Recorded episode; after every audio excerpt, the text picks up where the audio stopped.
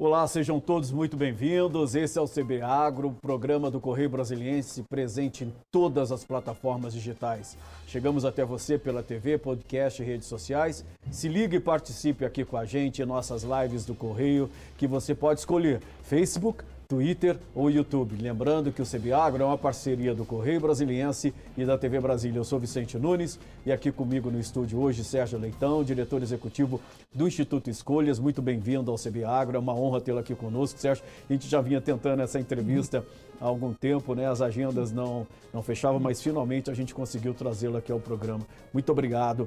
E eu queria começar conversando com você sobre COP26, né? A gente está encerrando hoje a, a Conferência do Clima, né, da Organização das Nações Unidas. O Brasil fechou uma série de acordos, ainda há um descrédito em relação ao país. Como você avalia a participação do Brasil na COP26 e quais os impactos dos acordos que o Brasil fechou nessa conferência? Vicente, meu caro, obrigado pelo, pelo convite. Fundamentalmente, a gente tem que prestar atenção é, em um acordo assinado por diferentes países, é, e onde foi decisiva a participação do governo americano, inclusive houve uma reunião né, do representante americano com o nosso presidente Jair Bolsonaro, que resultou na assinatura de um acordo que exige de cada país uma redução de 30% das emissões de metano, que é um dos gases é, que provocam as mudanças climáticas. Esse metano é o principal fator da contribuição da nossa pecuária né? O Brasil tem um rebanho de 218 mil, é, milhões de cabeças de gado, 90 milhões estão na Amazônia e essa pecuária brasileira emite muitos gases de efeito estufa. Se houvesse um país chamado Pecuária Brasil, para a gente ter uma ideia, seria o vigésimo maior emissor, equivaleria ao que emite Argentina e Inglaterra. Então, esse desafio tecnológico de mudança da produção é, da nossa pecuária é talvez o grande resultado a trazer a preocupação para o Brasil com a seguinte questão: o que vamos precisar fazer para que a nossa pecuária cumpra este acordo e a gente não perca os mercados que hoje o país tem exportando para a China, para a Europa e para diferentes países do mundo. Quais são os maiores desafios para cumprir esse acordo? Primeiro, né, a conscientização do produtor que isso é o que vai garantir, o cumprimento desse acordo é o que vai garantir o nosso espaço como um grande é, produtor de proteína animal no mundo, de carne. Primeira questão isso, não vamos entender isso como uma restrição, mas como uma oportunidade. A partir do momento que a gente vê que a Embrapa tem um programa chamado Carne Verde, que é exatamente essa produção com o menor nível de emissões possível, né, a gente consegue atender. A Embrapa já mostrou. Segunda questão é como a gente direcionar o financiamento exatamente para quem produz sem desmatar. A ministra da Agricultura, Tereza Cristina, disse o seguinte: o Brasil tem 90 milhões de hectares abertos, já desmatados.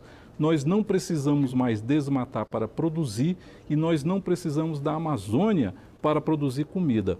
O que, é que a gente tem que fazer? O crédito, o financiamento tem que ir exatamente para essa adaptação tecnológica, para que o programa da Embrapa seja o programa que vai ser aplicado em todas as propriedades rurais do país. Uhum. E a terceira questão, muita tecnologia. Vamos investir na tecnologia, ou seja, a gente tem dinheiro, a gente tem crédito e a gente precisa agora da consciência do produtor, que é essa adaptação tecnológica, essa produção livre do desmatamento que vai garantir os mercados exportadores do país. Agora, existe resistência por parte dos produtores de carne? Existe, porque isso está dentro deste conflito que foi se estabelecendo entre exigências ambientais, como se fossem feitas tão somente para restringir espaços de exportação dos produtos brasileiros. E a gente tem que entender que nós temos, temos dois grandes desafios. Primeiro desafio, né, existe uma geração que está exigindo esse tipo de comportamento, ou seja, ela quer uma carne livre de desmatamento, ela quer uma carne livre de problemas com direitos humanos, invasão de terra indígena, que é o que ainda se transparece exatamente em função das denúncias sobre a atuação do setor, principalmente na Amazônia. E a segunda questão é, tem uma mudança de padrão alimentar. Existe cada vez mais jovens se voltando para carne é, vegetal, né, que é produzida em laboratório, para as dietas vegetarianas, inclusive em função da saúde. Essa dupla dinâmica de uma cobrança de padrões ambientais e de uma mudança de padrão é, alimentar vai trazer uma pressão que a nossa agricultura precisa se adaptar. E isso senão perde mercado. Senão né? perde o mercado. É isso a alimentação saudável e sustentável. E né? sustentável. E isso não precisa ser visto como uma perda de oportunidade pelo país. Pelo contrário, né? temos um dado, é, 300 bilhões é, 170 bilhões de dólares é o mercado mundial de produtos amazônicos, como pimenta, né, açaí. Isso quem está se beneficiando hoje são países asiáticos. O Brasil, desses 170 bilhões de dólares, Vicente participa, para você se espantar, com meros 300 milhões de dólares, ou seja, menos de 1%. Menos de 1%. Então, essa dinâmica dentro daquela vertente que o agro é pop, o agro é tech, o agro é tudo, poderia significar o Brasil apostando nos dois cavalos. Ele vai apostar na carne, que já está aí sendo a grande exportadora né, é, do Brasil, e vai apostar também nos produtos da floresta. Por que não ganhar com os dois? Porque quem aposta em um, não tem nenhum. Você ressaltou que o consumidor, como todo, ele já está mudando, né? ele, sobretudo a população mais jovem. A gente vê ainda resistência entre os produtores em fazer essa mudança mais sustentável. E onde entra o governo aí? O governo, Porque o governo é uma ponta importante nesse... O governo é uma ponta fundamental. O que a gente tem que perguntar, vamos aqui dar uma informação. Os quatro ex-ministros da Agricultura, talvez os mais importantes do país, com exceção do Alisson Paulinelli ali no governo Geisel, né, que foi o homem que abriu a Embrapa, abriu o Cerrado, repetem a mesma frase. Não precisamos mais desmatar nenhum hectare para produzir. E aí fica a pergunta, inclusive para a ministra atual, que está com a caneta do dia na mão. Né? Se a gente não precisa mais desmatar para produzir, por que, que a gente continua financiando o desmatamento? Por que o Banco que do Brasil é o maior financiador. O né? Banco do Brasil, os bancos privados, né? o BNDES também, porque ele acaba financiando os frigoríficos e há denúncias de que esses frigoríficos ainda continuam recebendo recursos e comprando de fornecedores é, que têm é, desmatamento presente nas suas cadeias. Então a gente pode dizer o seguinte: por que, que a gente não faz a junção, a reunião do ótimo né, com o bom, que é vamos dar dinheiro para quem está produzindo sem desmatamento e vamos dar dinheiro para tecnificar. Até porque tem um dado que é o seguinte: de 10 produtores de carne hoje no Brasil, 9 vão cair fora do mercado porque é um setor altamente subsidiado. O Instituto Escolhas fez um estudo mostrando essa pecuária recebe 12 bilhões de reais por ano em subsídios do governo federal, dos governos estaduais e arrecada 15. Então, é, ela é ineficiente do ponto de vista é, econômico, hoje, em função de uma grande parte desses produtores que só se mantêm porque né, dependem diretamente desse subsídio público, e é ineficiente ambiental, porque ela produz com muita emissão. Por quê? Porque o insumo dela, básico, principalmente na Amazônia, é o desmatamento. Na hora que ela desmata, ela faz a sua participação em termos de emissões sair de 23, que é a média nacional, 23 quilos de CO2 por quilo de carne produzido, para 145. Olha a desproporção. Né? Então, se tiver como se falou muito na COP, exatamente as exigências e as taxações para quem produz com muita emissão, essa pecuária brasileira vai perder competitividade. Então, o que a gente está dizendo, eu vou me permitir citar aqui até uma música do Almig Neto, que é Conselho, que a gente está dizendo é o seguinte: não estou não tô te dando nem vendendo. Como o ditado diz, o meu conselho é para te ver feliz. Então, pecuária, a gente quer te ver feliz, porque na hora que você estiver triste, o Brasil também vai estar. Agora, tem que mudar. Agora, o que, que o governo pode fazer? De efetivo. Exigir né, primeiro, o cumprimento da legislação ambiental, Segundo, condicionar os financiamentos às boas práticas ambientais, ou seja, eu só vou dar dinheiro para quem não tem mais desmatamento na cadeia. E aí você pode perguntar, mas e o direito que a pessoa tem? Não estou discutindo direito. Crédito é uma eleição de prioridade. Exatamente. Então, a prioridade do país é essa produção tecnificada, livre de emissão, porque é isso que vai garantir o nosso mercado exportador. Se o sujeito quiser desmatar e exercer o direito dele garantido pela lei, que o faça com recursos próprios e privados. Mas dinheiro público, o meu, o seu, do Tesouro Nacional, é para quem produz e pegar esse programa da Embrapa e transformar no carro-chefe das nossas exportações, ou seja, o plano safra, com mais de 200 bilhões de reais por ano, tem que ter um novo nome, que é o Plano Agricultura de Baixo Carbono, Sim. que hoje é residual. Ele está lá como uma espécie de grama do jardim. Pode existir, mas não pode crescer. Agora, por exemplo, a gente vê no caso dos bancos privados um movimento grande, no sentido de só conceder financiamento para quem preserva o meio ambiente. Né? Inclusive, eles já se reuniram com o vice-presidente da República, têm apresentado uma série de propostas, tiveram muito presentes na COP. O setor privado, como um todo, se mostrou muito presente na COP, isso chamou muita atenção. É, é, esse movimento dos, dos, investidores e do setor privado, dos bancos privados, é suficiente para dar uma mudada ou ainda é muito pouco? É muito pouco, porque na hora que nós tivemos que fazer a diferença, nós fomos tímidos e praticamente decepcionamos. A resolução 140 do Banco Central, do dia 15 de setembro, que é a resolução que dita as normas para o crédito rural, ela é decepcionante porque ela não faz nenhuma exigência real, concreta, né, de você é, operar aonde o desmatamento está ocorrendo. O que, é que você tem hoje no movimento dos bancos como um todo? Os presidentes dos principais bancos brasileiros hoje são CEOs vindos da área de informática, porque banco é tecnologia. Então, na hora que você faz uma resolução e não diz o seguinte, o gerente de banco em Altamira, né, em Sinop, no Mato Grosso, ele vai ter uma tela do computador conectada com a sala do INPE, que mostra onde está ocorrendo o desmatamento. Para ele saber aonde a coisa está pulsando forte ali na sua cidade. E isso gera um movimento preventivo de dizer, peraí, deixa eu olhar o que é está acontecendo aqui, se os meus financiamentos não estão ajudando esse desmatamento a ocorrer e se impulsionar essa falta né, de tecnologia ou essa falta de ambição dessa resolução mostrou que, na prática, é pouco efetivo o trabalho dos bancos e do Banco Central em fazer com que o desmatamento não seja financiado com dinheiro público. Por isso que precisa de uma norma muito clara. Desmatou, não tem dinheiro público. Ou seja, sair do discurso e ir para a prática, né? Sérgio? Sair do discurso e ir para a prática, que é o que a gente tem é, cobrado da ministra Tereza Cristina. Se a senhora diz que não precisa mais desmatar, para que financiar o desmatamento?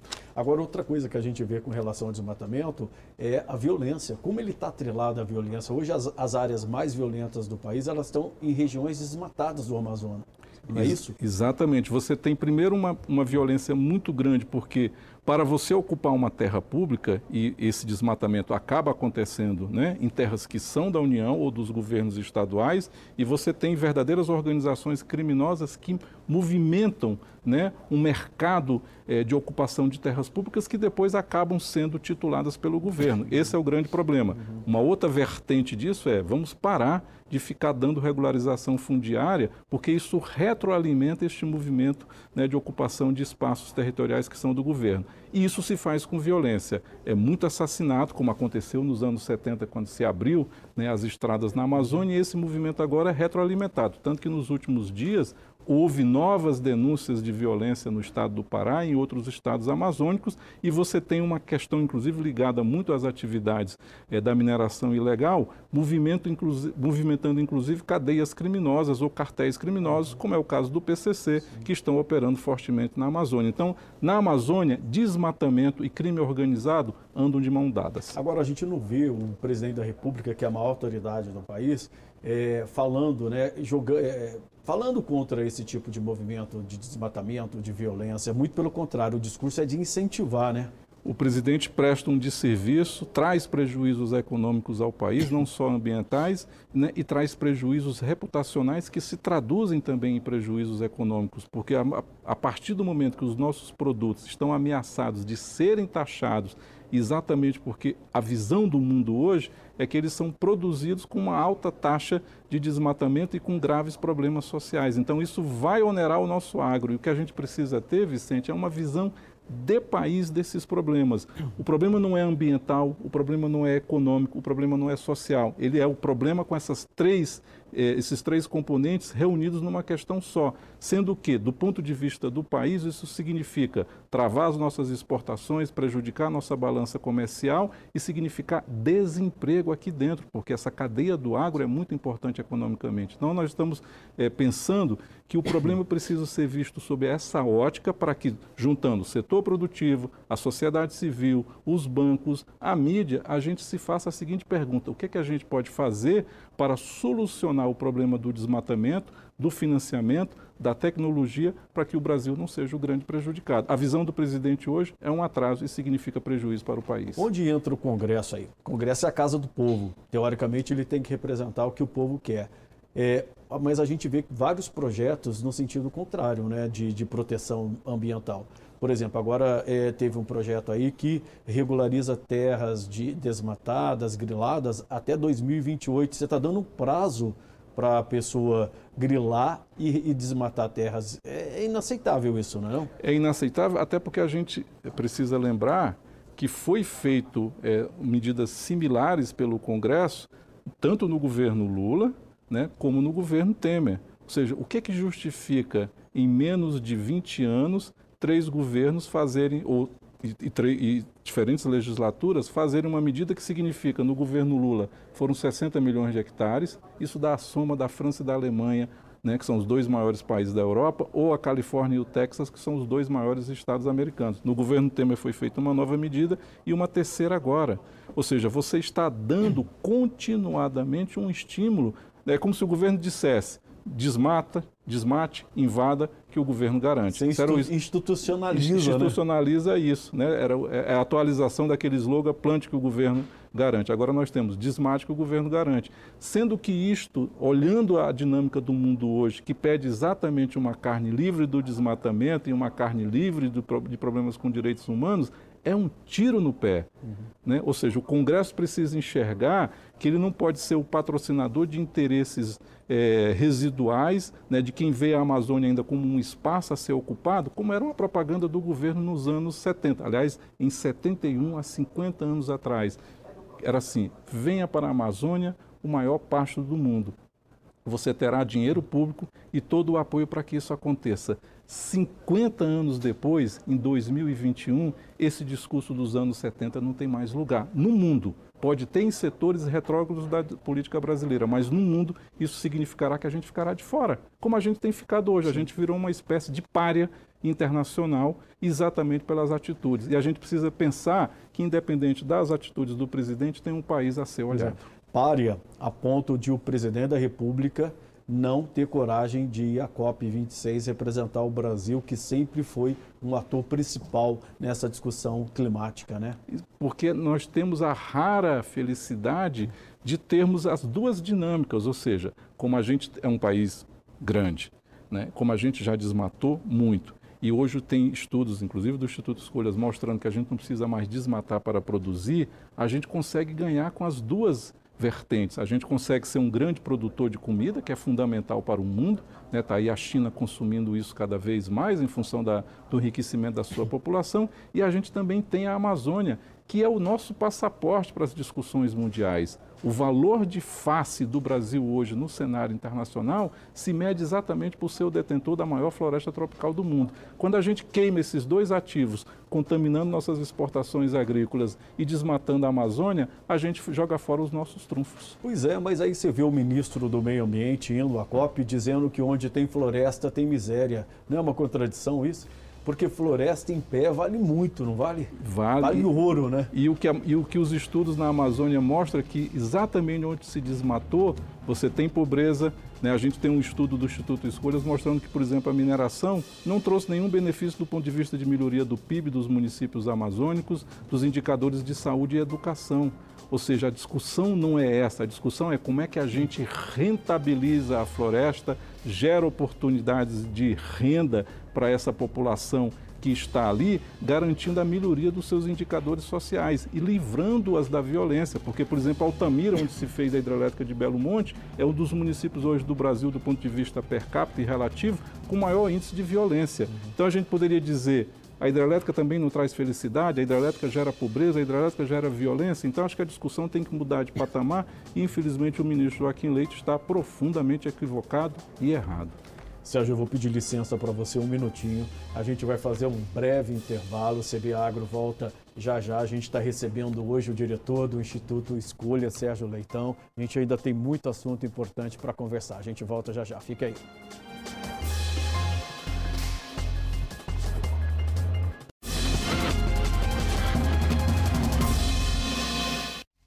Estamos de volta com o segundo bloco do CB Agro, que hoje recebe o diretor executivo do Instituto Escolha, Sérgio Leitão. Sérgio, eu queria que você explicasse para quem está nos assistindo como o gado, a pecuária, é, contribui para a emissão de gás metano. É, é, como é que é isso? A, a, contribuição se dá por dois gases, né? O metano né? e o dióxido de carbono. O dióxido de carbono se faz em função do desmatamento, que, né, que é essa, esse dado que eu dei, que se houvesse um, um, um país chamado Pecuária Brasil, seria o vigésimo maior emissor de gases de efeito estufa, porque ela utiliza muito o desmatamento para a, a, a, o pasto. 90% do que é desmatado na Amazônia vira pasto. Uhum. Esse é o dado. E a questão do metano tem muito a ver com aquilo que se chama tecnicamente as fermentações entéricas. Desculpa aqui o nosso, quem nos assiste, é o arroto do boi. Do boi. E isso pode ser mudado por técnicas que a Embrapa exatamente desenvolveu. Melhoria é, da pastagem, melhoria da alimentação é, do boi, a chamada integração lavoura-pecuária-floresta, que faz isso dramaticamente cair. Então, essas duas contribuições é o que faz a pecuária ser uma grande emissora de gases de efeito estufa, que é o que provoca né, o problema chamado da mudança climática. Agora, por exemplo, é, o Brasil assinando esse acordo na COP para reduzir a emissão de, de gás metano. Como é que ficam os acordos internacionais do país para exportação e conquista de novos mercados?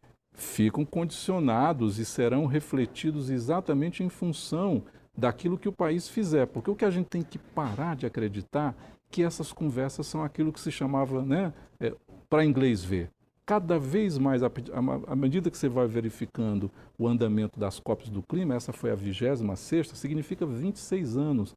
Houve mudanças, primeiro de conscientização da sociedade, segundo de envolvimento do setor privado, terceiro aquilo que se chama hoje o compromisso do, do setor financeiro internacional de ter isso nos seus padrões de crédito. Ou seja, o que está acontecendo? Quem está acompanhando isso com os olhos da seriedade está ali participando do processo e arrumando a sua cozinha.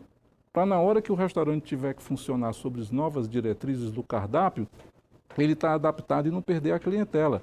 O Brasil comete um erro.